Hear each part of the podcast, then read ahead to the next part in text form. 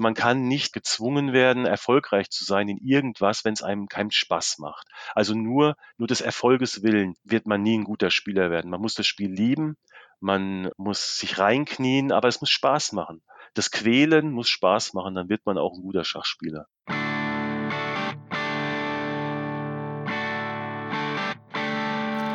Hallo liebe Schachfreunde, herzlich willkommen zur 52. Ausgabe von Schachgeflüster, der Schachpodcast. Mein Name ist Michael Busse und ich möchte meinen Teil dazu beitragen, das Schach populärer zu machen. Dazu betreibe ich den Schachgeflüster Podcast und die Schachgeflüster Facebook-Gruppe. Diese Episode wird euch wieder präsentiert von DSSP, die Schulschachprofis, und von Topschach, dein Schachfachhändler. Und das ist auch schon das richtige Stichwort für die heutige Ausgabe, denn mein Interviewgast arbeitet für Topschach. Er ist zudem Inhaber des seltenen Titels AIM, hat den B-Trainerschein und vor allen Dingen ist er eben im bayerischen Gilching bzw. auch online für Topschach im Schachfachhandel tätig. In der Schachszene ist er bekannt unter dem Namen Topschach Benny. Hallo und herzlich willkommen, Benjamin Aldag. Hallo, grüß dich. Ja, danke Benny erstmal, dass du dir Zeit genommen hast. Der Schwerpunkt der Sendung soll natürlich Top-Schach sein, aber lass uns doch zuerst über dein eigenes Schachspiel sprechen. Du ähm, reißt dich ja ein in die ganzen Titelträger, die ich hier schon interviewt habe, aber die meisten waren GMs oder IMs oder FMs, aber du hast einen ganz seltenen Titel, hatte ich eingangs schon erwähnt, AIM. Was ist das denn für ein Titel? Also der Titel AEM, der ist gar nicht so selten, wie man denkt. Ähm, auf der Webseite von der FIDE, also die FIDE hatte so ein ja, Online-Angebot zum Schachspielen. Das ist übrigens sehr interessant, weil dort fast jeder mit Klarnamen spielt. Und man kann dort sich durch ähm, Online-Spielen diese Titel erspielen. Und Hintergrund war der, ich hatte das auf äh, einem Turnier mal gesehen. Und zwar war da eine Auslosung, die da hang aus. Das war das, ich glaube, das war ähm, in Bayern war das. Genau, das ähm, äh, in Bad Wiessee. Viele Spieler und man sucht sich in der Liste, gegen wen spielt man und da war ein Spieler dabei, der hatte so 1800 oder irgendwas und da stand halt ein Titel dran, AIM. Und das fand ich hochinteressant, weil man hat sich in dieser Liste ruckzuck gefunden, wo man spielt, an welchem Platz man ist. Man muss nicht ewig rumsuchen. Und das war für mich natürlich spannend und ja, und sag mir, Mensch, das mache ich auch. Im Prinzip ist es ein, ein, Titel, den man ständig bezahlen muss. Wenn man da jetzt ein Jahr lang nicht bezahlt bei der FIDE, dann ist der Titel auch nicht mehr drin. Es ist kein ernstzunehmender Titel. Also ich sag, ähm, das Amateur-EM oder was es auch sein soll, ich kann es nicht definieren. Man bekommt ihn auch sehr einfach. Also man muss hier keine Normen erfüllen oder ähm, irgendwelche Hochleistungen bringen. Man muss nur viel spielen und ein gewisses Rating bekommen online. Und das kann man entweder durch Bullet-Partien machen. Da muss man, glaube ich, zwei oder 200 oder 500 Bullet-Partien auf einem Niveau spielen, etwas höher. Und dann hat man diesen Titel und ansonsten, ja, kann man auch Rapid-Partien nehmen. Also es ist jetzt nicht so schwer, diesen Titel zu bekommen. Ich glaube, er hat damals 30 Euro gekostet. Ja, dachte ich mir, ähm, ist recht eine, ja, eine recht witzige Sache an für sich, aber ernst nehmen braucht man diesen Titel definitiv nicht. Ich sag mal, der AEM-Titel oder AGM-Titel, den gibt's natürlich auch. Ich glaube, AFM gibt's da auch. Ähm, diese Titel wurden, glaube ich, gemacht, damit sich ähm, der Fiedemeister, also der FM-Titel, äh, bisschen besser fühlt, weil ich erinnere mich, vor vielen, vielen Jahren, da war der FM, also der Vielmeistertitel, jetzt nicht gerade so ein toller Titel, der war sehr verpönt unter IMs und GMs. Und ich glaube, mit dem Aufkommen der Titel AIM, AFM und AGM, da kann sich der Fiedemeister relativ wohlfühlen. Und natürlich auch der, der ähm, Candidate Master, also der Titel, der eingeführt wurde vor ein paar Jahren äh, unterhalb des Fidemeisters. Du hast aber auch schon gegen sehr bekannte Leute gespielt. Unter anderem hast du mir eine Partie von dir gegen den Niklas Huschenbeet mal gezeigt im Vorfeld, ähm, den zweifachen deutschen Meister immerhin. Wie ist denn die Partie für dich gelaufen? Also ich bin ja sehr ambitioniert, was Eröffnungstheorie betrifft. Ich bereite mich gerne auf Gegner vor. Ich muss auch dazu sagen, ähm, die meisten Partien, die ich in meinem Leben gespielt habe, und das sind nicht so viele eigentlich, also ich habe nicht so viele Turniere gespielt, wenn ich mal gewonnen habe, dann lag das eher an einer guten Eröffnungsvorbereitung. Also jetzt nicht an meinem schachlichen Können oder weil ich jetzt gerade so einen super guten Tag habe, sondern es war wirklich so, dass es Eröffnungsvorbereitung war. Und in dem Fall war es dann auch so beim Niklas. Es war, glaube ich, die erste Partie. Da hat dann das Evans Gambit gespielt. Und ich habe sowas befürchtet. Das heißt, ich habe mich ja, vorbereitet. Er hätte auch Spanisch spielen können, was auch immer. Also ich hatte die schwarzen Steine und musste mich irgendwie vorbereiten und habe natürlich geschaut, was spielt der Niklas gegen Schwächere. Ähm, grundsätzlich ist es so, wenn man gegen Großmeister oder IMs spielt oder wirklich starke Spieler, die spielen dann nicht ihr normales Repertoire gegen schwächere Spieler. Da werden andere Sachen gespielt. Da wird wirklich für Chaos auf dem Brett gesorgt. Und das Evans Gambit, das hat der Niklas sehr, sehr häufig gespielt und sehr häufig auch in seiner Jugend. Und er hat damit gute Erfolge gehabt. Und ich war mir sicher, weil er das auch gegen Schwächere, und das bin ich einfach, ich bin ein absolut schwacher Spieler in seinen Augen, dass er das gegen mich auspackt und das war ein Volltreffer. Was er allerdings nicht wusste, das war, dass ich ähm, hier eine Vorbereitung hatte, die in keinem Buch steht. Die ist auch will ich mal sagen, nicht der beste Weg, das Evans Gambit zu spielen. Der Witz dabei ist, mir ging es nicht darum, hier den Niklas aufs Kreuz zu legen mit einer super soliden Variante, sondern mir ging es darum, ihm was fortzusetzen, was er vielleicht nicht kennt, aber wo er Fehler machen könnte, weil ich sag's mal so, eine Eröffnung ist für mich dann sinnvoll zu spielen, wenn der Gegner normale Züge zieht, die logisch erscheinen, die aber in bestimmten Varianten eine Ausnahme sind und ein Fehler sind einfach. Also was auf den ersten Blick logisch wirkt, entpuppt sich später als der entscheidende Fehler. Und das sind Eröffnungen beziehungsweise Varianten, die mich interessieren. Hier war es dann so, hat der äh, Niklas tatsächlich das Evans Gambit gespielt.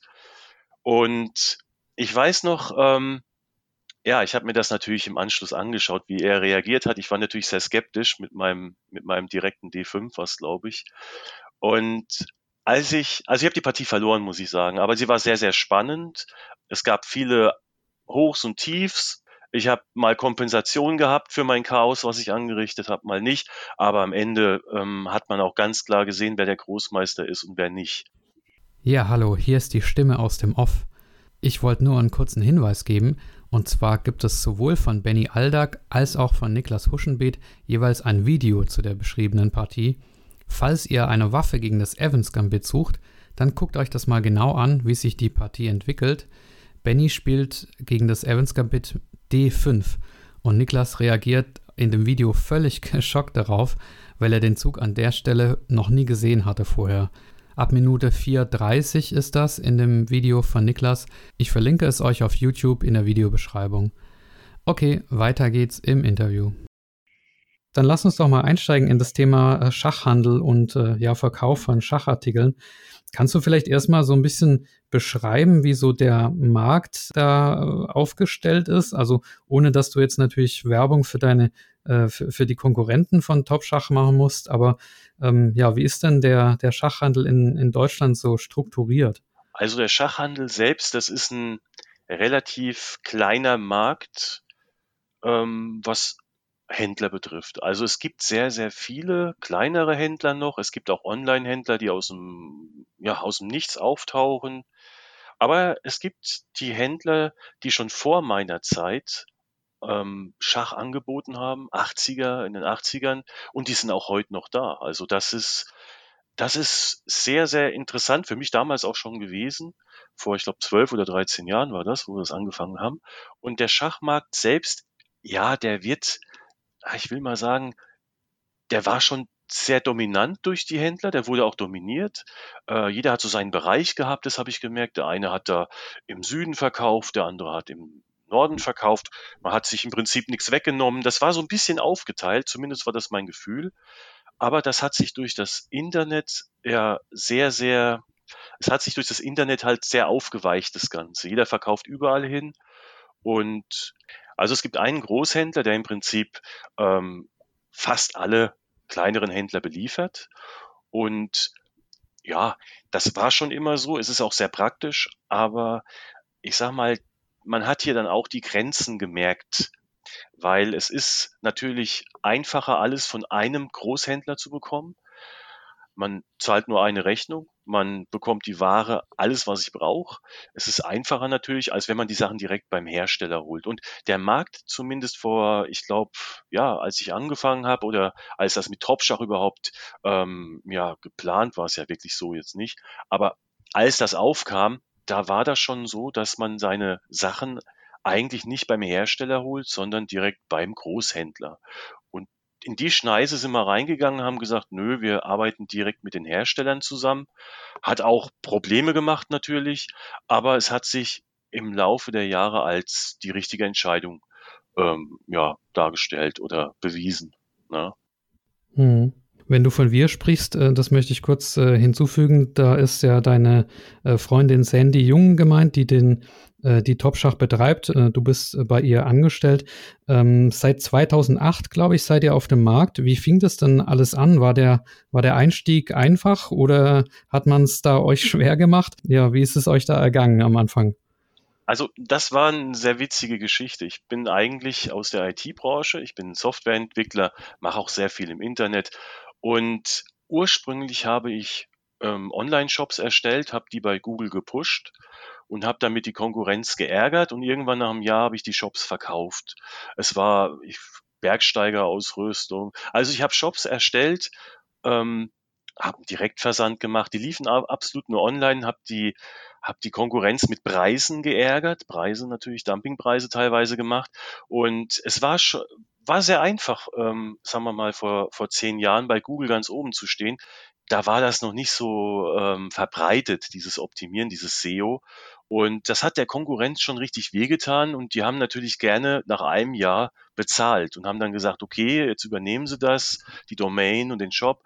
Und das Gleiche war auch bei Topschach der Fall. Wobei ich sagen muss, eine andere äh, Motivation war einfach Schachbücher zu einem günstigeren Preis zu bekommen, weil ich lese auch sehr gerne Schachbücher und für mich war das äh, ähm, eine Chance zu sagen, okay, äh, mach Schachshop und äh, mache die Bücher rein. Und dann kam noch eine Sache hinzu. Ich habe damals ähm, ja mit dem Schachspielen eigentlich erst richtig angefangen. Und zwar habe ich äh, von der Eröffnung überhaupt keine Ahnung gehabt und nix und habe dann die DVDs von diesem Roman Gingiaschwili gesehen. Da habe ich äh, zwei, drei von gehabt. Die hatte mein damaliger Trainer, den ich in der Jugend mal hatte. Ähm, der ist Fiedemeister. Und der hat äh, mir die DVDs gegeben und die habe ich mir angeschaut und ich habe zum ersten Mal gemerkt, Mensch, ähm, das ist ja die Wucht, ey, ich verstehe das. Und plötzlich habe ich das, was auf den DVDs war, habe ich einfach mal gespielt, habe es mir angeschaut, habe es mir übersetzt und es hat funktioniert. Ich habe echt ähm, Erfolge damit gehabt. Und daraufhin ähm, habe ich dann auch einen Kontakt aufgenommen zum Roman Cingiaschwili und habe gesagt, Mensch, die DVDs sind super, die müssen wir hier doch äh, verkaufen können und so. Und das war auch eine Motivation. Und der Witz war, äh, ich hatte die Idee, die ganzen DVDs in Spindeln aus den USA, da wurden sie produziert, nach Deutschland zu holen. Das war natürlich eine super klasse Idee, weil in Deutschland, da haben wir natürlich DVD-Hüllen. In Deutschland kann ich Cover machen und ich kann die DVDs in Deutschland auch einschweißen lassen. Das heißt, ich brauche nur die DVD, die kann man in Spindeln machen. Das spart Portokosten von den USA und das war für mich die Möglichkeit, DVDs zu importieren aus den USA und diese DVDs dann auch noch viel günstiger anzubieten als die Konkurrenz. Weil wenn ich 1000 DVDs habe in Spindeln, dann ist das ein kleines Paket. Aber kaufe ich DVDs oder lasse die importieren mit Hülle, mit Cover, dann wiegt das A ziemlich viel und braucht auch sehr viel Platz. Und das war ja so der Einstieg. Und dann dann kam eins zum anderen. Also dann kamen Anfragen, Mensch, habt ihr auch Figuren und so weiter. Und da war der Witz eigentlich, ähm, da hatte ich zum ersten Mal beim OIS mitgespielt in München. Und da kam die Frau Stegmeier auf mich zu, die ist sehr ältere Dame, super fit, also ganz tolle Frau ist das.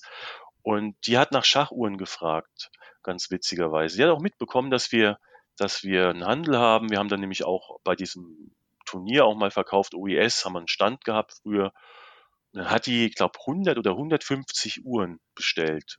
Jetzt kommt der Witz eigentlich. ich habe dann DGT angerufen und DGT hat dann gesagt, klar, schicken wir und hin und her. Und das war recht witzig, weshalb ich mit DGT auch so gut zusammenarbeite. Die haben da einfach mal, ich glaube, 200 Uhren waren es. DGT 2010 kam da raus. Ja, die kamen zu dem Zeitpunkt, ja, das war geplant, ich kann mich nicht mehr erinnern. Das waren, ja, waren auf jeden Fall diese Uhren. Und da, da lief es dann. Also ab dem Moment, das waren, glaube ich, zwei Jahre später oder innerhalb von zwei Jahren, da kam die Uhr raus. Und die haben das einfach zugeschickt. Die wollten gar nichts von mir wissen. Nix. Die haben mir einfach 200 ähm, DGT 2010 zugeschickt, ähm, haben mir einen Preis genannt und dann war das Ding okay. Und ich habe die Uhren der Frau Stegmeier gegeben und fand das einen total coolen Zug von DGT, dass die einfach mir hier 200 Uhren schicken. Und seitdem ähm, ist das Verhältnis zwischen DGT und und äh, mir auch total gewachsen, weil ich sag mal, ich war ein Unbekannter auf dem Schachmarkt, niemand kannte mich. Und da einfach mal 200 DGT 2010 irgendwo nach Deutschland zu schicken, fand ich absolutes Vertrauen von der Seite, von Seiten DGT und ähm, wer einem so viel Vertrauen entgegenbringt, ja, der hat es verdient, dass man Power gibt und dass man sich revanchiert. Und das habe ich, glaube ich, in den letzten 13 Jahren äh, gemacht. Ziemlich gut, glaube ich. Da ist der jetzige Besitzer Hans Pees ganz zufrieden mit mir.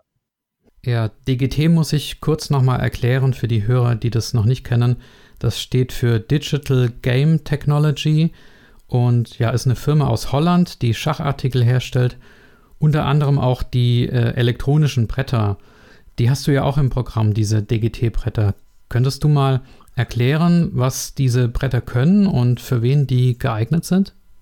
Also bei den DGT-Brettern ist das so, dass sie schon immer im Trend waren und dass die sehr gerne gekauft worden sind. Allerdings, was mich etwas verwundert hat, waren, äh, waren die Käufer nie Vereinsspieler. Das waren, meistens normale Schachspieler, die jetzt nicht in einem Schachverein spielen, sondern die sich für Schach interessieren, Online-Schach spielen wollten und die dann das auf YouTube gesehen haben und dann einfach kaufen wollten. Also ähm, die Vorteile beim DGT-Brett ich sag's mal so, wenn man so ein DGT-Brett kauft, das kostet ja auch schon ein bisschen was, dann sollte man das schon auch nutzen. Also es reicht nicht aus, wenn man das einmal im Monat auspackt zum Spielen, sondern es sollte man schon wirklich nutzen und auch alle Funktionen verwenden, die es hat. Ähm, bei den DGT-Brettern gibt es eine Funktion, die viele Jahre überhaupt nicht beworben wurde. Also sogar bei DGT wusste man nicht, dass es diese Funktion überhaupt gibt. Also viele wussten es nicht, viele Verkäufer auch. Und zwar kann man bei DGT-Brettern ähm, einfach ein Brett aufstellen, also das DGT-Brett aufstellen, die Figuren aufstellen und ohne dass irgendwas an das Brett angeschlossen ist, kann man darauf Partien spielen und die werden im Brett, im internen Speicher gespeichert und man kann sie anschließend auslesen. So und das, ähm, das ist eine Funktion, die eigentlich für die Live-Übertragung bestimmt ist. Das heißt, wenn mal ein Brett ausfällt und bei einer Live-Übertragung und ähm, dann ist die Partie, die laufende Partie im Brett äh, als Backup noch gespeichert. Aber ich glaube, diese, dieser Speicher, den kann man viel, viel besser nutzen. Und zwar ist es so, dass äh, wenn man jetzt zum Beispiel in einen Schachverein geht und nimmt ein DGT-Brett mit oder ein Schachverein hat ein DGT-Brett, da kann man wunderbar drauf Blitzpartien spielen und ich denke, jeder von uns kennt die Situation. Äh, eine Blitzpartie schreibt man natürlich nicht mit, aber die ein oder andere Partie, die hätte man sich dann doch gerne nochmal angeschaut, die man gespielt hat. Und äh, wenn man nicht gerade, hm, ich sag mal, ein Großmeister ist oder ein guter Rechner oder ein gutes, ja, gutes Gedächtnis hat, dann kann man diese Partie natürlich nicht mehr äh, re, ja, reproduzieren. Das geht einfach nicht. Und beim DGT-Brett ist es so, das ist eine ganz tolle Funktion. Da hat man das und es werden nicht nur Partien gespeichert, es werden natürlich auch Varianten gespeichert, die man eingibt oder wenn man mit einem Kollegen was analysiert, eine Stellung aufbaut. Das ist alles im Brett gespeichert, man kann es auslesen. Also das finde ich für mich die entscheidende Funktion, warum man ein DGT-Brett ja, wirklich haben sollte. Die anderen Funktionen sind natürlich Online-Spielen und äh, weiß der Teufel was. Also man kann alles damit machen eigentlich. Hm, ja, interessant. Wie ist das denn eigentlich jetzt mit der Nachfrage? Es war zu lesen, dass äh, Schachbretter ausverkauft sind, weil die Leute durch, äh, die Netz, äh, durch diese Netflix-Serie Damen Gambit ganz heiß auf äh, Schachbretter waren. Ähm, das habt ihr bei Top Schach doch sicherlich auch gespürt, dass da die Anfrage angestiegen ist, nach, also nach Holzbrettern oder auch DGT-Brettern oder sonstigen Schachwaren, oder? Also bei uns war das sehr interessant. Ich meine, das kam ja eigentlich zur Weihnachtszeit. Das Weihnachtsgeschäft hat begonnen und dann kam die Netflix-Serie und es hat sich so angebahnt. Ähm, ich weiß noch, wie wir am Abend da saßen und dann plötzlich ähm, hat es einmal bling, bling, bling gemacht. Ich muss dazu sagen, jedes Mal, wenn eine Bestellung bei uns reinkommt, bekommen wir darüber eine Information, kriege ich das auch auf meinem Smartphone mit, dass jetzt eine Bestellung reinkommt. Und an dem Abend da war das im Minutentakt, da kam ein Blingen nach dem anderen rein und hat man mal reingeschaut, was da los ist. Also es war jetzt, es war kein schleichender Prozess. Es war wirklich mit dem November, mit dem Auftauchen des Films. Es hat dann noch vielleicht eine Woche gedauert oder so, ich kann es nicht sagen. Aber das hat nicht mehr abgenommen. Und plötzlich ähm, war es dann so, dass die Leute eins nach dem anderen bestellt haben. Und es waren ja, waren zum Glück Produkte wie die DGT-Produkte, ähm, die hauptsächlich bestellt worden sind. Und die hatten wir äh, ja, da haben wir uns ein dickes Lager angelegt. Also die haben wir immer lagernd eigentlich. Also das sind hunderte von DGT-Brettern, auch der DGT Centau, der Schachcomputer. Das haben wir lagernd, weil die Sachen verlieren nie an Wert. Die kann man in zwei Jahren noch für den gleichen Preis verkaufen. Und deswegen ist es immer sinnvoll, wenn man diese Dinge auch lagernd hat. Aber das hat nicht gereicht. Also es war wirklich so, dass wir hier Überstunden einlegen mussten. Es haben noch Freunde mitgeholfen zum Packen. Wir haben ja natürlich auch einen Schachverein bei uns, ähm, der momentan ja wegen Corona ein bisschen brach liegt. Aber die Leute haben Zeit, haben mitgeholfen und es war verrückt. Und ich muss auch sagen, es hält bis heute auch an. Also es ist nicht mehr so ganz äh, extrem, aber das liegt auch daran, wie du schon gesagt hast, mit der Ware, dass Ware einfach nicht vorhanden ist. Also jetzt kommt langsam wieder Ware rein, Schachfiguren, Schachbretter. Das war dann, wir haben es dann im Januar, haben wir alles auf Null gesetzt, hat man es bei uns in den Warenkorb getan, steht dann drin, Moment, das dauert noch ganz, ganz lange, bis das wieder da ist. Und durch die Reduktion des ähm, Sortiments und ja, hat man nicht mehr so die Auswahl und dann gibt es natürlich auch weniger Bestellungen.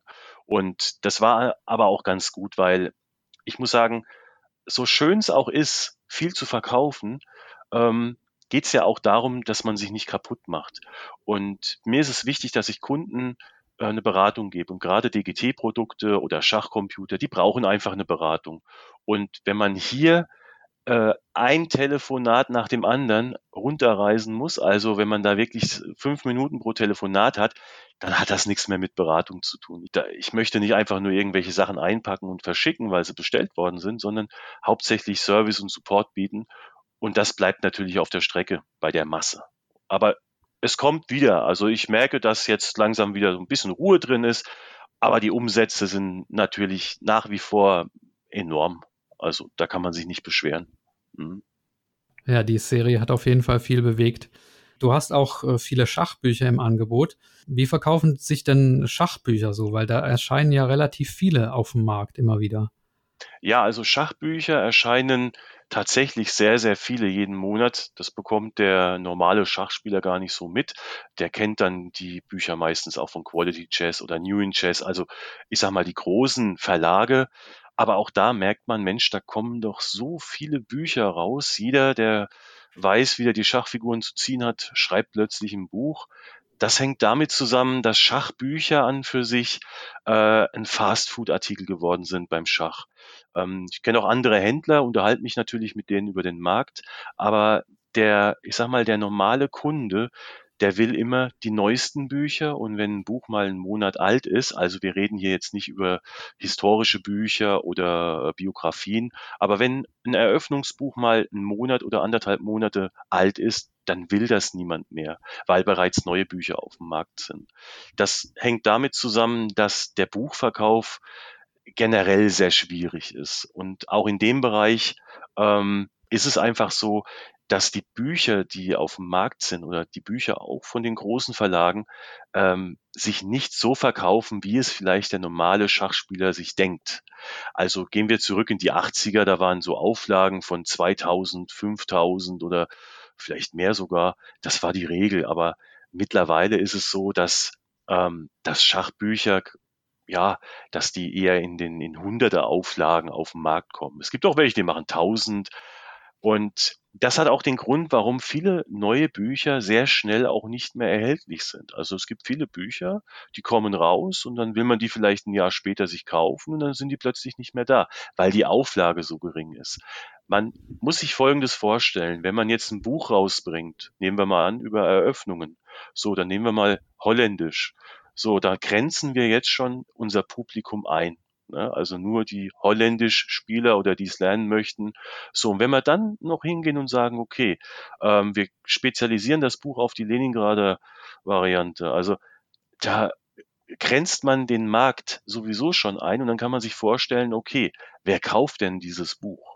Das ist dann die Frage. Und wenn es dann auch noch auf einem hohen Niveau ist, was gerne Autoren machen, dann hat man einen ganz, ganz großen Bereich vom Markt ausgegrenzt, der sich überhaupt nicht für dieses Buch ins, ja, interessiert. Anders ist es zum Beispiel, wenn man Bücher aus Trends, ja, aufgrund, aufgrund von einem Trend veröffentlicht. Das London-System, ähm, Carlsen hat das auch ja richtig vorangebracht, sage ich mal jetzt nicht. Ich meine jetzt nicht variantenmäßig, ähm, kann natürlich auch sein, aber ich meine vom, vom Trend her.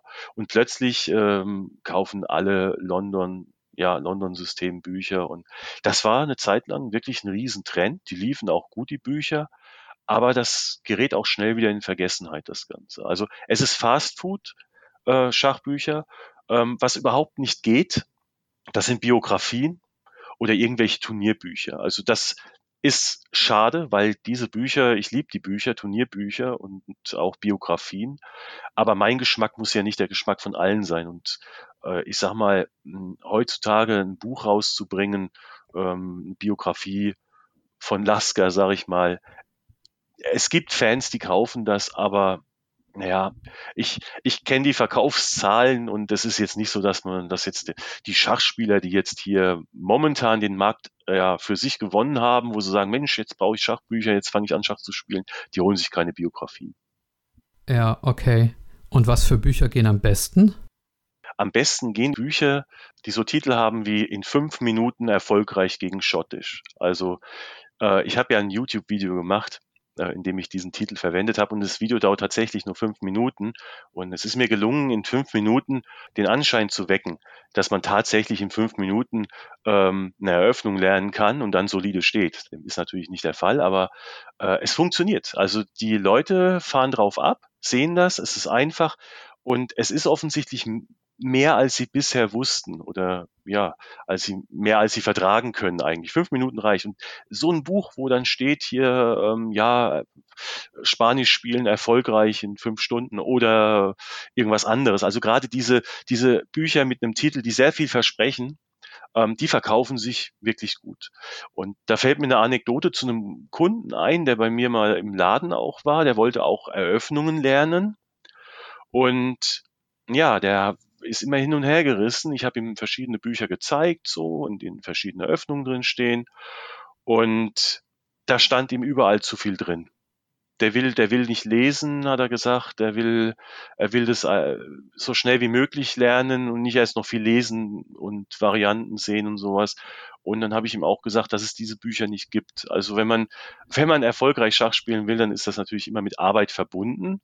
Und es ist auch so, du kannst nicht hingehen und sagen, ich will jetzt ein guter Schachspieler werden, ich kaufe mir jetzt ein Buch und dann werde ich einer. Das, ähm, das Ziel kann es nicht sein, von jemandem zu sagen, ich will ein guter Schachspieler werden, sondern man muss sich sagen, mir macht Schach Spaß und wenn ich mir ein Buch kaufe, habe ich Spaß daran und der Rest kommt von selbst. Das ist einfach so. Also man kann nicht ähm, ja gezwungen werden, erfolgreich zu sein in irgendwas, wenn es einem keinen Spaß macht. Also nur nur des Erfolges willen ähm, ja, wird man nie ein guter Spieler werden. Man muss das Spiel lieben, man ähm, muss, muss sich reinknien, aber es muss Spaß machen. Das Quälen muss Spaß machen, dann wird man auch ein guter Schachspieler.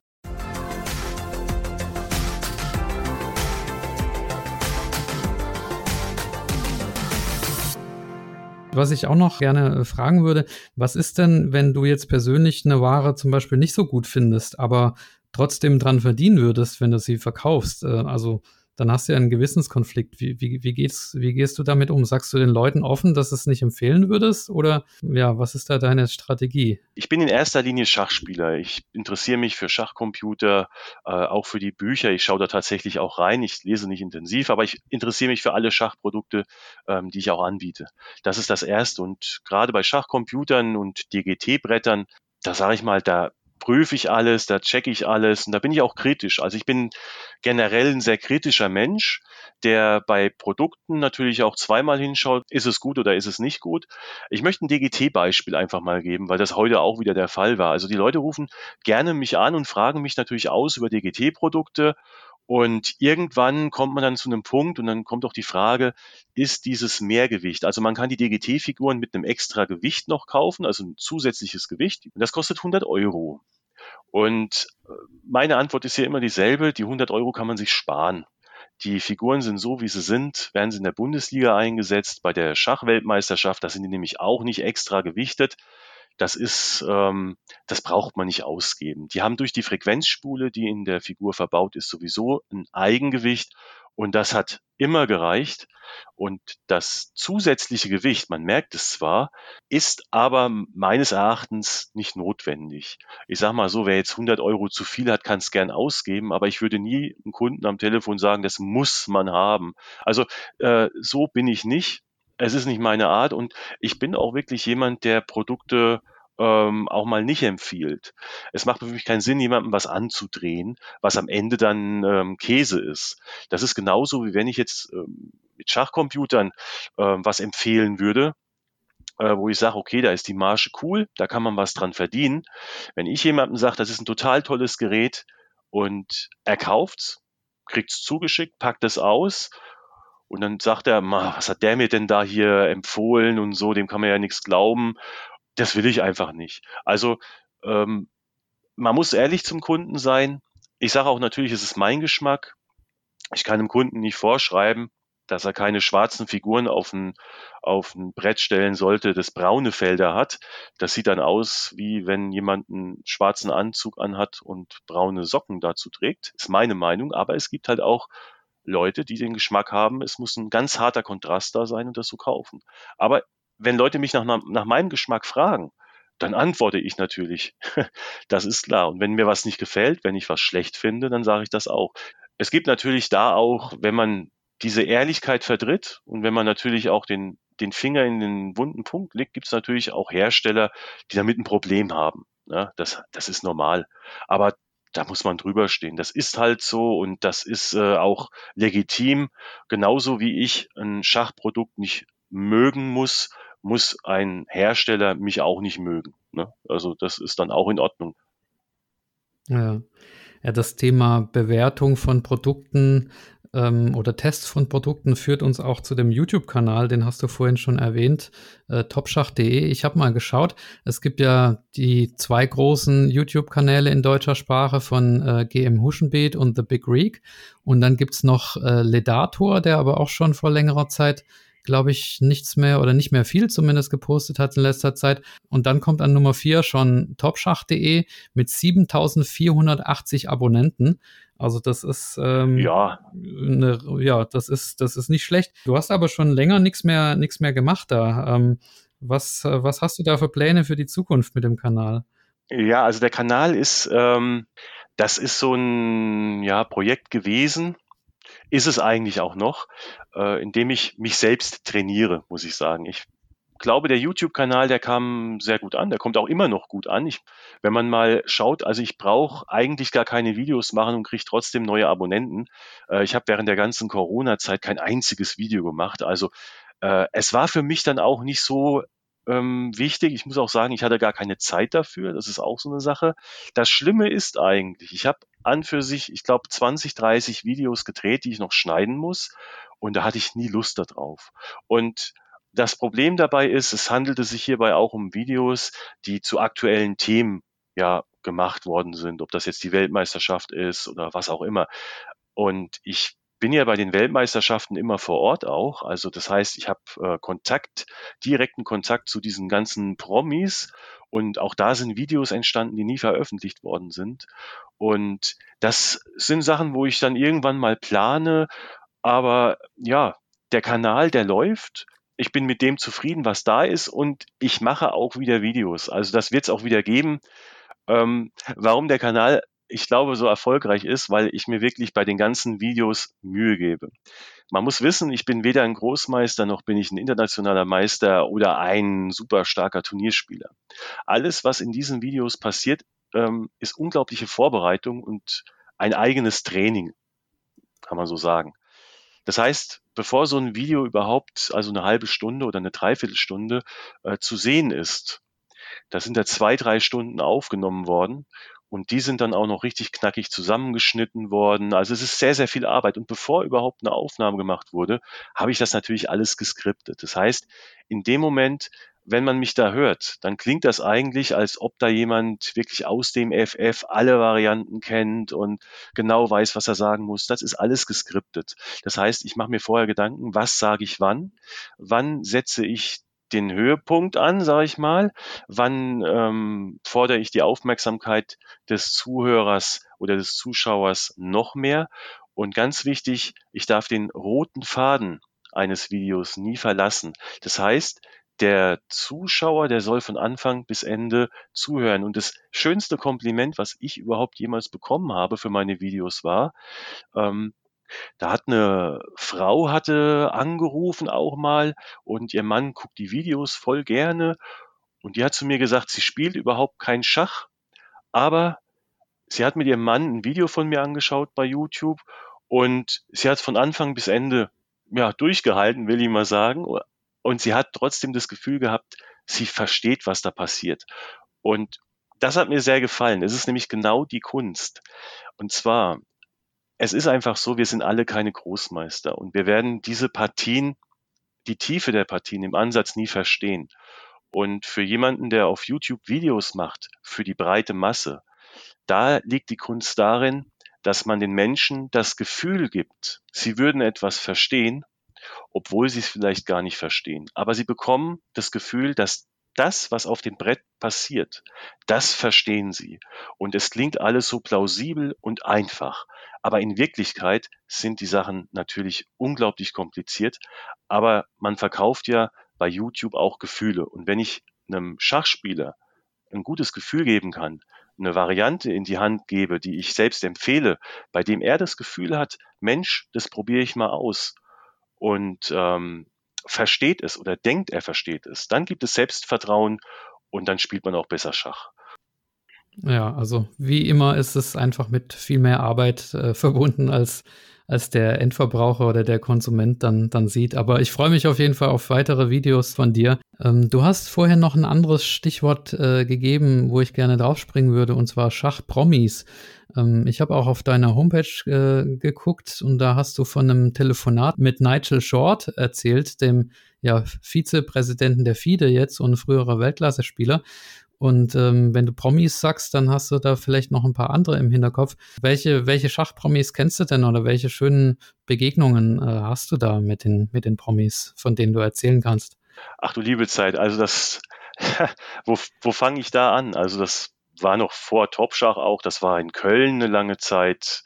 Ähm, ich sag mal, da fing das eigentlich an. Also ich war lange Zeit in Köln, ähm, habe da meine Schwester auch besucht und da bin ich mit der Schachszene auch so in Kontakt gekommen. Da ist auch mein, mein ehemaliger Trainer her, der ist äh, dort stationiert in Köln bei der Bundeswehr und der hat mich da eher, ja, der hat mich in die Schachszene eingeführt und da war dann dieses Schachcafé La Pera hieß das.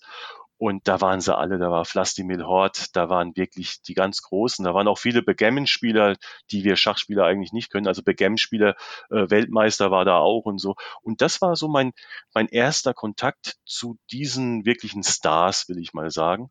Und das ging dann Schritt für Schritt weiter. Darf ich mal kurz nachfragen, gibt es dieses Café noch in Köln? Das La Pera gibt's nicht mehr, das hat einen anderen Namen jetzt. Ich war lange Zeit nicht mehr dort, aber ich weiß, dass es in Köln noch irgendwo ein Café gibt, wo die Leute Schach spielen. Also das gab's immer und äh, das La Pera ist es, glaube ich, nicht mehr. Nach Köln war dann erstmal ein bisschen Ruhe. Ähm, richtig angefangen hat es dann halt mit Roman Shinjiashvili, muss ich sagen. Erstmal telefonisch, der war damals in Massachusetts. Man hat sich ausgetauscht, ich mochte, mochte seine DVDs. Aber dann mit Topschach, da war dann plötzlich alles anders. Plötzlich ähm, hat man Möglichkeiten gehabt. Das heißt, ähm, durch Topschach und dadurch, dass ich auch einige Artikel, Rezensionen mache, habe ich mir irgendwann natürlich dann auch mal einen Presseausweis besorgt. Und mit einem Presseausweis ähm, ist das schon mal super, aber gleichzeitig äh, sponsort auch Topschach sehr, sehr viel, wobei ich sagen muss, dass äh, Topschach sich da eher im Hintergrund hält. Das heißt, ähm, wir spenden sehr viel oder wir schießen sehr viel Geld auch äh, in Schachprojekte rein. Aber da es ja oftmals auch ein, eine Spende ist, ähm, gibt es da keine Gegenleistung. Also in dem Moment, wenn man dann natürlich auch sagt, okay, jetzt muss da Topfschach ein Logo sein, dann ist es Sponsoring. Das geht in vielen Fällen nicht. Aber ähm, wir machen schon sehr viel. Und dadurch hat man natürlich auch die Möglichkeit, gerade bei Events wie Weltmeisterschaft oder Kandidatenturnier äh, mit einem Presseausweis direkt an die Stars ranzukommen. Und das ist dann ähm, ich nenne es einfach mal wirklich VIP-Bereich, kann man das nennen. Und da läuft einem der Carlsen über den Weg, da ist, da ist jeder praktisch da. Und wenn man da natürlich jetzt ungezwungen ist und jeden anlabert, sage ich einfach mal, dann kommt man auch mit jedem im Gespräch, ins Gespräch. Und ähm, ich sag mal, ich bin ja keine scheue Persönlichkeit. Äh, wenn ich jemanden sehe, den ich kenne, dann spreche ich ihn halt einfach auch mal an. Ja? Es war auch bei Judith Polger der Fall. Judith Polger ist natürlich für mich äh, absolut Hammer, wie sie analysiert, wie tief sie rechnet, also vor allen Dingen, wie sie verbal das auch rüberbringt. Da kann man nur einen Hut vorziehen. Und jetzt noch zu Nigel Short. Nigel Short habe ich kontaktiert. Er ist ja von seinem Humor her ein absolut toller Gesprächspartner. Ich habe ihn in London ähm, auch getroffen und das ist ein super Kerl. Also man muss auch wissen, er ist polarisiert gerne. Ähm, er vertritt gern seine Meinung, aber er ist ein ganz, ganz toller Kerl und super unterhaltsam. Und ich habe mit Nigel Short ähm, dieses Zoom-Meeting gemacht, weil wir haben uns unterhalten über Schachmarkt, wie es momentan ist. Er bringt übrigens äh, den nächsten Buch raus. Also darüber ging es auch. Er hat jetzt ein Buch geschrieben und hat mir auch natürlich gesagt, das ist wahrscheinlich das erste Buch, was er komplett selbst geschrieben hat. Also die ganzen Schachbücher auf dem Markt, auf denen Nigel Short draufsteht als Autor, ja, da gibt's dann immer so einen kleinen Ghostwriter. Aber das Buch, was jetzt rauskommt, das ist ein Buch, das er geschrieben hat und da soll es jetzt nicht darum gehen, ähm, wie soll ich sagen, irgendwelche Partieanalysen, nur meine besten Partien zu bringen, sondern er bringt viele Anekdoten, viel aus seiner Sicht und auf das Buch bin ich gespannt. Und da ging es natürlich dann auch um einen Schachcomputer von Mephisto, ähm, der seinen Namen trägt, weil in der Schachszene oder in der Schachcomputerszene ist es ja immer so eine Sache, ist das jetzt eine Kopie vom Milano oder ist das gebrandet und wie kam das und so. Und das habe ich ihn einfach gefragt und er hat mir eine schöne Antwort dazu gegeben. Die habe ich auf meiner Schachcomputerseite veröffentlicht. Und ich glaube, das war eine Sache, die einem, ja, die einem, die mich jetzt persönlich schon lange interessiert, aber ich habe nie die Gelegenheit gehabt, den Nigel Short, wenn ich mich mit ihm unterhalten habe, einfach diese Frage zu stellen, weil ich habe da einfach nicht dran gedacht. Und diesmal habe ich gesagt, diesmal fragst du und ich habe eine schöne Antwort bekommen. Ja. Ja, klasse, wenn man so den direkten Kontakt zu solchen Schachlegenden hat. Aber du hast noch ähm, einen Punkt angesprochen, nämlich so ja Persönlichkeit von Schachspielern und da äh, gestatte mir auch mal eine, eine ähm, ja etwas provokante oder vielleicht äh, kritische Frage. Ähm, es heißt ja, dass Schachspieler auch manchmal streitlustig sind und du selbst äh, hast auch mir im Vorfeld erzählt, dass du in die eine oder andere Streitigkeit verwickelt bist, auch auch vor Gericht. Sind Schachspieler denn streitlustiger als andere Leute nach deiner Erfahrung und äh, wie würdest du dich selbst da einstufen? Also ich glaube nicht, dass das Schachspiel oder der Schachspieler an sich ein Mensch ist, der, der auf Konflikte aus ist. Ich glaube, dass das Schachspiel selbst sehr viele Menschen auch anzieht und denen eine Möglichkeit gibt, etwas darzustellen, was sie eigentlich nicht sind. Und das ist natürlich ähm, ja, es zieht diese Leute einfach an und mit denen muss man einfach leben. Die gehören einfach genauso dazu, wie beim Schach ähm, ein Springer dazu gehört. Schachspieler würde ich jetzt nicht als streitlustig empfinden im Normalen, weil die meisten Schachspieler tatsächlich sehr, sehr angenehme Menschen sind, oftmals introvertiert und auch viel zu erzählen haben was sie normalerweise ja nicht machen, sage ich mal.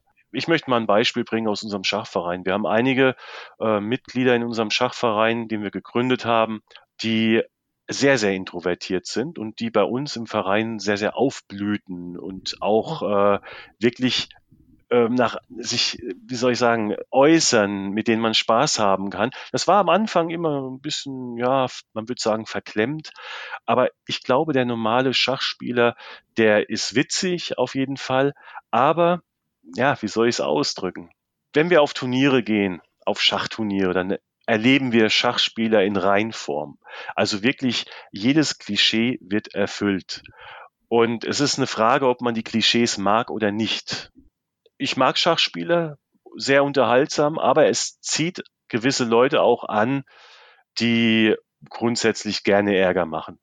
Das ist einfach der Fall und das gehört einfach dazu. Man muss es sportlich nehmen, das Ganze. Und ich denke, ich bin die letzten Jahre auf einem guten Weg, ähm, die, die Sache auch weiterhin sportlich zu sehen. Also das, ja, du hast ja angesprochen mit, mit vor Gericht und so. Ich meine, das gehört dann auch dazu. Äh, wenn man eine gewisse Bekanntheit hat und sehr extrovertiert ist, das bin ich, denke ich mal, dann bietet man auch sehr viel Angriffsfläche. Und ich glaube, in den letzten Jahren ist das Mobben und das Hetzen gerade in allen Bereichen des Internets ähm, vorhanden. Es ist auch im Schach vorhanden. Aber es ist kein wirklicher Schwerpunkt in meinem Leben. Da habe ich, weiß Gott, viele andere Dinge zu tun. Deswegen, ähm, da habe ich keine Zeit für.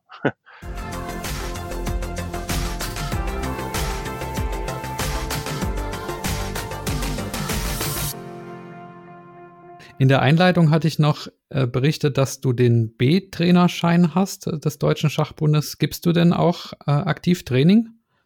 Also ich gebe aktiv Training. Jetzt momentan ist es sehr viel online natürlich, aber vor Corona war es dann auch so, dass aufgrund meiner YouTube-Videos natürlich sehr, sehr viele Anfragen für Schachtraining einfach da waren.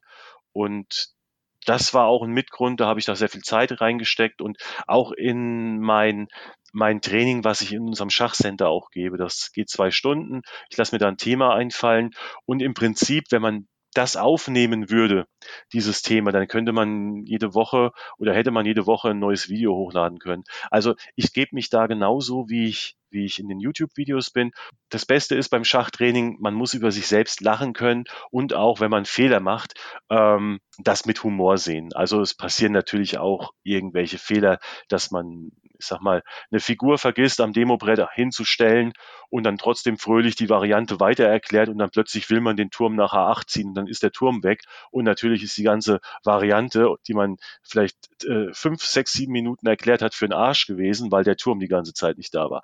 Das sind natürlich lustige Momente, aber ich habe natürlich auch ein Sammelsurium an Anekdoten, die ich erzählen kann. Früher waren es die An Anekdoten, die man mir erzählt hat. Mittlerweile kann ich aufgrund von ähm, ja, so viel Kundenerfahrung, Erfahrung mit äh, ja, der Schachszene selbst, viele Anekdoten erzählen und es macht dann einfach Spaß. Aber ich gebe Online-Training, das mache ich gerne und ich freue mich, wenn es dann wieder ähm, ja, Frontaltraining ist, direkt im Schachcenter, wenn ich die Leute sehe, äh, wenn ich dann auch ein Publikum habe, äh, das da ist und ja, wo man dann frei sprechen kann und auch mal Fragen stellt. Also mir macht das Training im Schachcenter direkt vor Ort mehr Spaß als das Online-Training. Ja. Und in Schulen gibst du auch Unterricht, hatte ich gehört, ne? Ja, genau. Also es, ich habe in verschiedenen Montessori-Schulen habe ich Schachunterricht gegeben. Das waren immer Montessori-Schulen, lustigerweise. Also es war nicht so, dass ich jetzt direkt zu den Montessori-Schulen hingegangen bin, sondern die sind zu mir gekommen. Und das war eine Zeit, wo ich dann auch noch so in der Woche einen Tag hatte, wo ich einrichten konnte und sagen konnte, ja, da komme ich dann vorbei. Und ähm, das war recht praktisch auch für die, weil wir haben die Schulen dann auch mit, mit Schachmaterial ausgestattet. Ähm, wir haben das dann reingespendet in die Schule.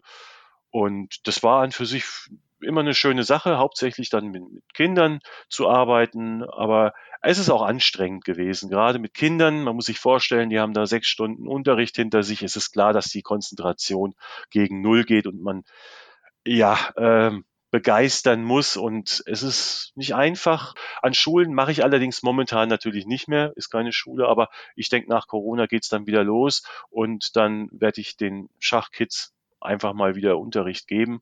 Aber an Schulen mache ich auch gerne. Also das macht Spaß, wenn es die Zeit zulässt. Ja. ja, tolle, tolle Sache und auch eben wichtig, um, um den Nachwuchs zum Schach zu bringen. Ja, da muss ich erwähnen, wichtig ist mir, also ich bin jetzt keiner, der, ähm, äh, der Kinder oder ja allen sagt, Mensch, oder Eltern zum Beispiel sagt, dein Kind wird schlau durch Schach oder dein Kind bekommt Sozialkompetenz durch Schach. Also was Sozialkompetenz betrifft, ähm, da muss ich sagen, da ist der Schachsport einfach wirklich ein Einzelkampfsport. Und ich sehe es bei ambitionierten Jugendlichen, auch in anderen Vereinen, wenn Schachtraining ist, da wird gegeneinander gekämpft. Also da wird nicht als Team agiert. Und ich denke, ich spreche da vielen Trainern auch aus der Seele oder auch ähm, Zuschauern beim Schach, bei Kinderturnieren, wenn es Mannschaftsturniere sind, wenn ähm, eine Fünfermannschaft von Kindern gegen, gewonnen hat. Natürlich, wenn sie, wenn sie 3-2 gewonnen haben, dann ist das toll, aber dann haben wir drei Sieger, drei Kinder haben gewonnen von unserer Mannschaft, aber zwei haben halt auch ihre Partie verloren.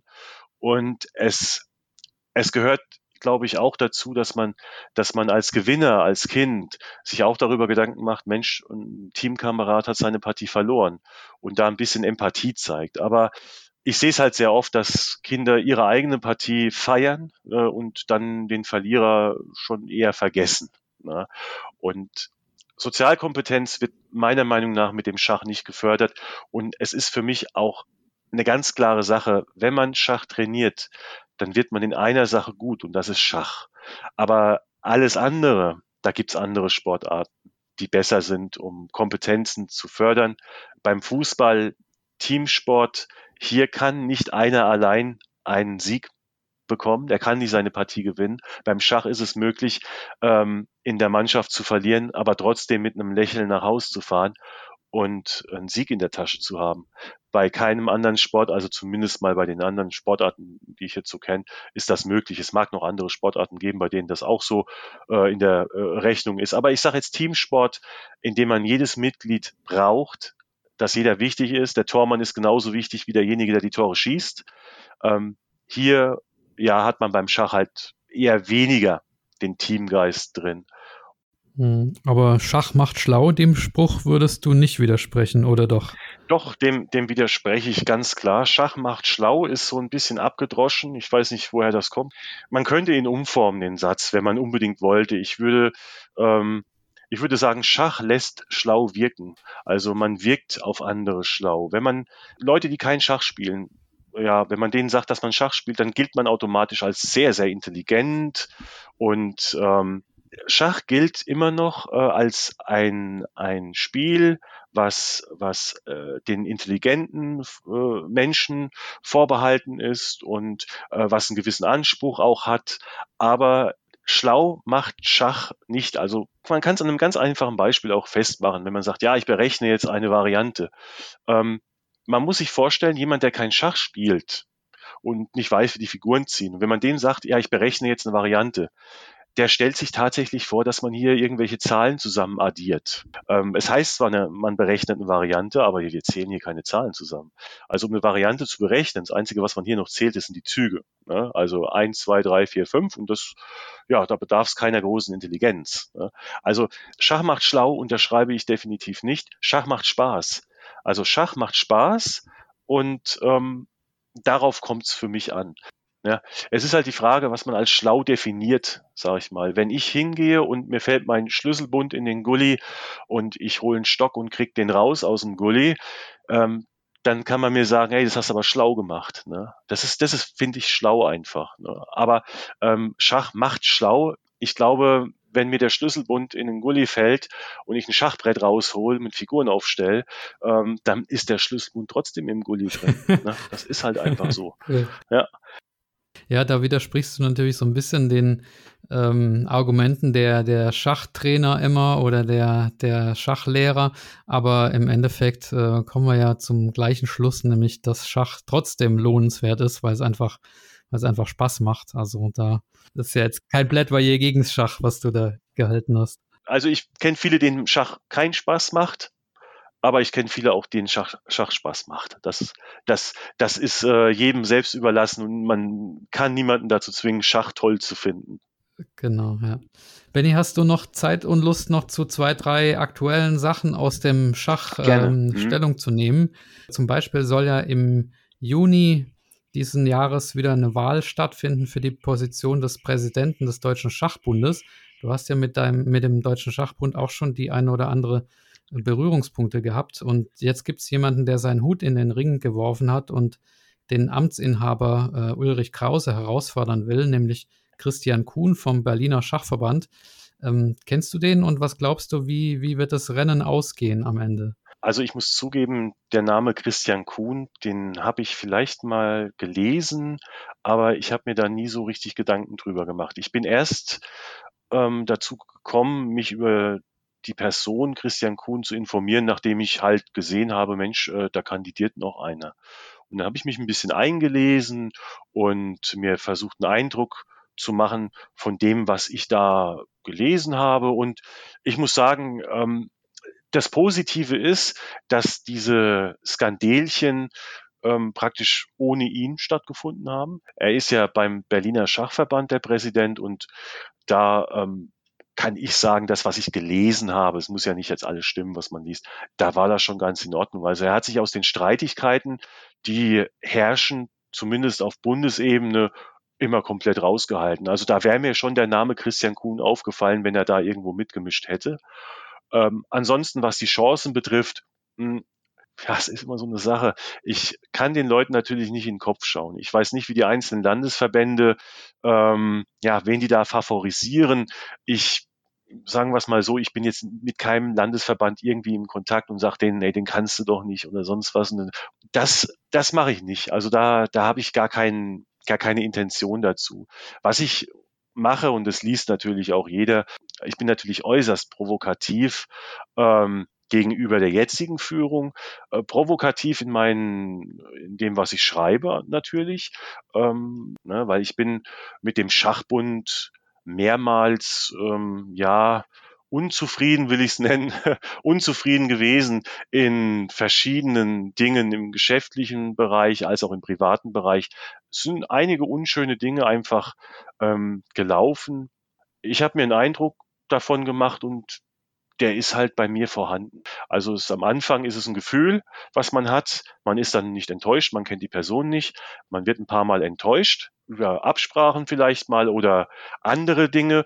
Und man ist dann nicht alleine, sag ich mal. Das setzt sich fort in andere Bereiche, man liest es online und man fühlt sich in seinem Denken einfach bestätigt.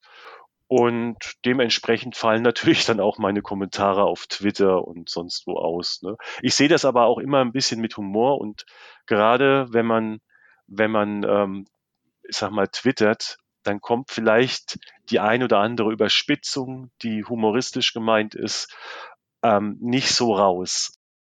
Wen würdest du dir denn wünschen als Sieger? Also ich würde mir wünschen, dass ähm, in erster Linie beim Schachbund Ruhe reinkommt, dass die, ja, das Gefühl nicht da ist, dass das ein einziger Klüngel ist, dass eine gewisse Professionalität vorhanden ist und dass man einfach auch äh, Menschen ernst nimmt und auch, ähm, ich sag mal, jeden gleichwertig behandelt. Darum geht's mir einfach, dass da, ich sag's mal, dass da eine Ruhe einkehrt. Ich bin mir jetzt beim, beim Herrn Krause bin ich mir sehr sicher, dass das nicht mehr passieren wird. Ich hatte ihn kennengelernt, sehr am Anfang, als er, als er, ähm, das war in, in Berlin, war das, beim Kandidatenturnier, glaube ich. Da ist er, glaube ich, gerade gewählt worden. Aber ich glaube, dass das Gesamtpaket beim Schachbund stimmen muss. Ich glaube, der Herr Krause, den kann man jetzt nicht alleine für alles verantwortlich machen. Man muss auch bedenken, der Herr Krause wird ja auch angegangen. Das ist ganz klar. Also er ist momentan im, ja, im, im Feuergefecht, will ich mal sagen, und kriegt jetzt ziemlich viel ab. Man muss sich da auch irgendwo ein bisschen durchsetzen können. Und solange die Leute ihm auf der Nase rumtanzen, sag ich mal, ist mein Gefühl, wie gesagt, wird sich da auch nichts ändern. Da ist jeder irgendwo ähm, sich selbst der Nächste, will ich es einfach mal so nennen. Nicht alle, also wenn jetzt irgendeiner sagt, ja, Momente mal, er fühlt sich da nicht angesprochen, dann kann ich auch sagen, okay, da muss sich keiner angesprochen fühlen, ähm, der es, ja, der es, der es nicht ist. Ne? Aber ich denke, die, die meisten beim Schachbund ähm, die wissen da auch schon Bescheid, dass sie im Endeffekt momentan eigentlich nur für sich selbst die Sache machen und versuchen, selbst mit Situationen klarzukommen und am Ende halt dann auch sagen können, okay, ja, im Schach Deutschland habe ich vielleicht nicht viel machen können, weil es nicht ging, aber ich ähm, war bei der Weltmeisterschaft und so, ich habe nette Leute kennengelernt, ich ähm, ja, habe hab viel erlebt für mich selbst und damit bin ich zufrieden. Hm. Es gibt eine andere Person, die momentan nicht so gut auf den äh, Deutschen Schachbund zu sprechen ist, und zwar ist es Arkadi Neidic. Für die Hörer, die ihn jetzt äh, nicht so gut kennen, der war früher ähm, deutscher Nationalspieler, ist dann ähm, zum Aserbaidschan, äh, aserbaidschanischen Verband gewechselt und wollte jetzt äh, zur, ähm, zum Deutschen Schachbund zurück oder äh, wieder unter deutscher Flagge spielen. Und der Deutsche Schachbund hat gesagt, nein, ähm, das, das wollen wir nicht. Ich weiß nicht, ob es um die Gebühren ging, die man bei der FIDE zahlen muss für so einen Nationenwechsel oder äh, andere Gründe.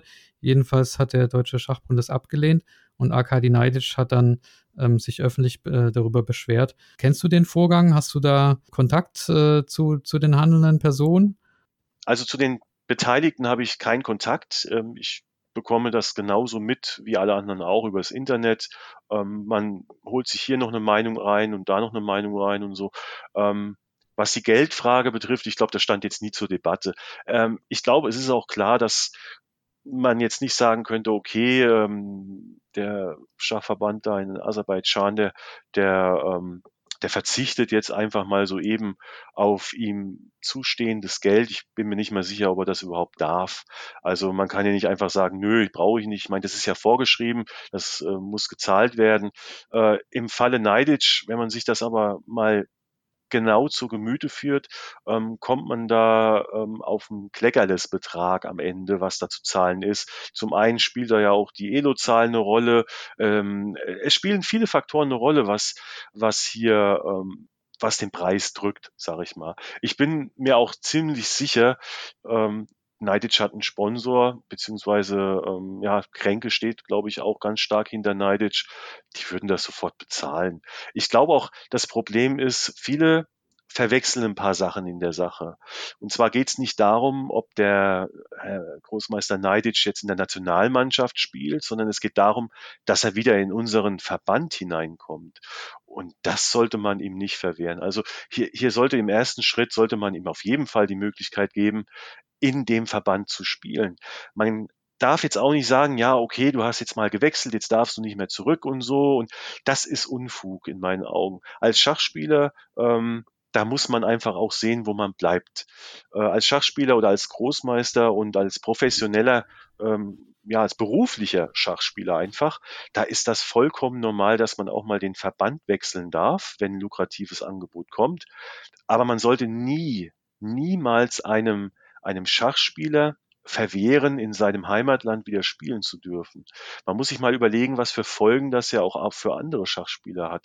Ähm, muss jetzt äh, jeder Schachspieler Angst haben, wenn er den Verband wechselt aufgrund eines lukrativen Angebots, muss er Angst haben, dass er vom deutschen Schachverband oder vom deutschen Schachbund nicht mehr aufgenommen wird, das ist ja auch nichts. Wie er im Team ist, das kann ich überhaupt nicht beurteilen. Also es wäre anmaßend von mir, wenn ich da dazu sagen würde, nee, der passt jetzt nicht ins Team oder sowas. Ich habe gar keine Ahnung, wer mit wem da kann und ähm, wie er da ein Teamplayer ist. Also da kann ich nichts zu sagen. Aber den Verband, ähm, das ist für mich unverständlich. Und soweit ich das mitbekommen habe, vielleicht liege ich ja falsch, aber ähm, lief dieser Prozess über mehrere Monate.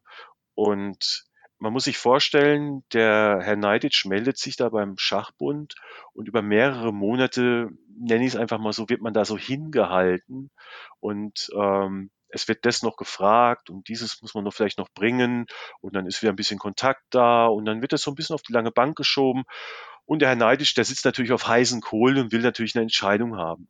Dass einem dann, sage ich mal, nach Monaten ähm, ja eine Absage, eine unbegründete Absage einfach serviert wird, da, da, kann, da kann ich vollkommen nachvollziehen, dass einem der Kragen platzt. Ne? Einfach ein Nein und ohne Begründung. Und ähm, wir haben das ja in diversen anderen Konflikten auch erlebt, dass, ich sag mal, das Schachvolk im Unklaren war, was denn nun hier ist, was denn nun da ist, was denn da der Vorwurf ist. Und hier macht der Schachbund nämlich einen großen Fehler. In dem Moment, wenn man, wenn man ähm, Entscheidungen trifft und liefert keine Begründung, dann fängt der Mensch an zu spekulieren. Und dann erlebt man praktisch auch wieder einen Selbstläufer, dann wird dann spekuliert und aus Spekulationen werden dann plötzlich Tatsachen und am Ende hat man irgendwelche erfundenen Begründungen, die sich einfach zusammengesponnen wurden. Ne? Das passiert nur deshalb, wenn man Menschen im Unklaren lässt. Ich glaube, es ist ein riesengroßer Fehler, den Herrn Neidic ähm, nicht die Möglichkeit zu geben, in unserem Verband Schach zu spielen. Und es zeigt einmal mehr, dass es hier Gründe gibt, die im Schach nichts zu suchen haben oder in keinem Sport zu suchen haben. Sportlich, aus sportlicher Sicht gibt's kein, gibt's keinen Grund. Das muss man einfach so sagen. Aus sportlicher Sicht gibt's überhaupt keinen Grund. Er bringt die Leistung. Er ist guter, ein guter Schachspieler. Und wenn er mal Schwächephasen hat, das hat jeder einfach. Ähm, das ist in Ordnung. Natürlich, er ist vom Charakter her bestimmt jetzt nicht ähm, der Milchbruder des Messias der sich alles gefallen lässt oder ja, der nicht auch mal was Böses sagt. Ne? Aber also man darf diese Dinge nicht zu hoch bewerten. Ich glaube, er wäre zumindest was den Sport betrifft, also das Spiel, äh, auf jeden Fall ein Aushängeschild gewesen für den, für den Schachbund. Ja, ich würde sagen, Benny, das war sehr äh, interessant, gerade wie du ja die Szene im, im Schachhandel äh, beschrieben hast und auch wie du da sozusagen eine Figur in dem, in dem ganzen Schachzirkus geworden bist. Äh, das war sehr anschaulich und spannend und ich habe auch gemerkt, du bist einer, der, der sich viel fürs Schach einsetzt auch und viel fürs Schach macht. Das ist auch immer schön zu hören und ja, deshalb vielen Dank für, für deinen Einsatz für Schach und auch für das Interview natürlich. Wie immer an meine Gäste noch die Frage, haben wir was vergessen oder willst du noch irgendwas loswerden an die Schachfans da draußen oder an deine Kunden? Ich wollte eigentlich mal erstmal der ganzen Schachszene Danke sagen, insgesamt, dass es sie gibt und dass ich jeden Tag neue Menschen entdecke, die interessant sind, die Schach spielen und die was zu erzählen haben und das finde ich total toll. Und ich ähm, werde auch viele, viele Jahre weiter dabei bleiben. Und ich garantiere euch, es kommen YouTube-Videos, es kommen wieder ähm, ja die Schachstrategieserie, die ist ja noch nicht zu Ende. Ne? Da fehlen ja noch drei Teile sind's, die ich jetzt seit, äh, glaube ich, drei Jahren oder so produziere hin und wieder mal was. Aber drei Teile fehlen noch, die kommen auf jeden Fall. Und ähm, ja, ich denke mal, man sieht sich hoffentlich bald wieder auf äh, vielleicht irgendwelchen Events, Kandidatenturnier oder Weltmeisterschaft oder sowas. Also mich würde es freuen, endlich mal wieder richtigen Kontakt zu haben zu Leuten, die Schach spielen und ähm, ja, Spaß am Schach haben. Ja. Ja, dem kann ich mich nur anschließen und äh, ja, nochmal danke, Benny Aldag. Jo. Ja, dann würde ich sagen, mach's gut und noch einen schönen Abend wünsche ich dir. Ja, dir auch.